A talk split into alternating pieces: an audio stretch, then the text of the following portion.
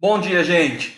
Bom, vim aqui falar de dois assuntos que foram novidades a essa semana e que muita gente veio me perguntar com relação ao que mudava aí no mercado de seguros, né?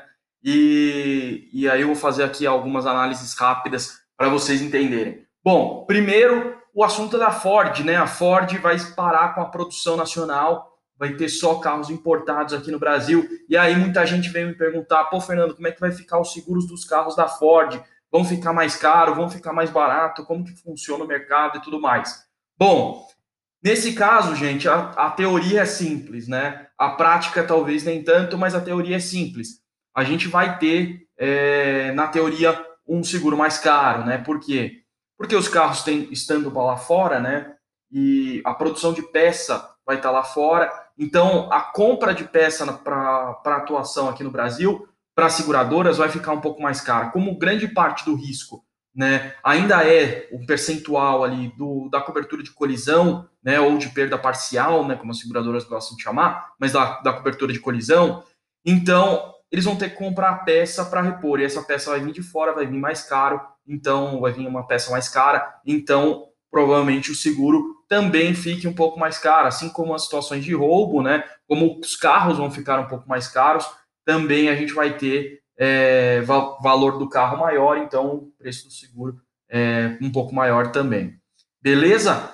Bom, se vocês tiverem mais dúvidas sobre esse caso, me manda que eu vou respondendo lá para vocês, tá? E uma outra situação que aconteceu também nesses dias, né, é a situação da alteração do DPVAT para caixa.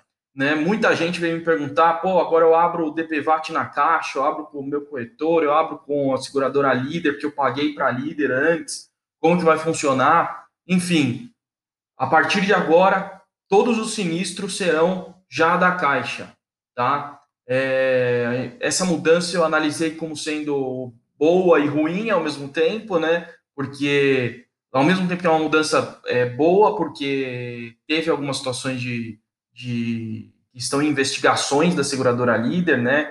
De alguns pagamentos suspeitos e tudo mais, até o uso para situações políticas, né? Da seguradora líder. Então, a gente acredita que a mudança da caixa é legal, que de fato mostra que tem alguém fiscalizando esse processo todo, né? E, e se envolvendo ali para a melhoria do seguro DPVAT. Né? E a mudança para o lado ruim, vamos dizer assim, né, é que pá, ainda continua na mão de apenas uma seguradora, né, onde a gente tem aí situações do mercado, né, do mundo todo, onde o consumidor pode escolher com qual seguradora ele quer fazer, se ele quer fazer com o corretor dele, se ele quer fazer no banco, se ele quer fazer com alguma seguradora digital. Então, o consumidor consegue escolher lá fora isso gera mais competitividade no mercado, né, o que diminui preço e aumenta a qualidade de atendimento. Aqui no Brasil, não. Aqui no Brasil, a gente ainda mantém uma situação só né, imposta, que é apenas a Caixa comercializar esse seguro DPVAT. Né? Você obrigatoriamente faz com a Caixa. Né? Essa gestão do dinheiro foi tão ruim né, é, que em 2021 a gente não vai ter cobrança do seguro DPVAT porque tudo que foi arrecadado antes já tem caixa para cá com sinistros do seguro DPVAT hoje. Então foi feita uma gestão ruim, né? E ainda bem, o, lado positivo dessa história, né, é que ainda bem que tem alguém que está realmente fiscalizando esse processo todo. Beleza? Bom, gente, entre outros assuntos da semana, qualquer coisa manda para mim, eu vou comentando aqui com relação aos seguros.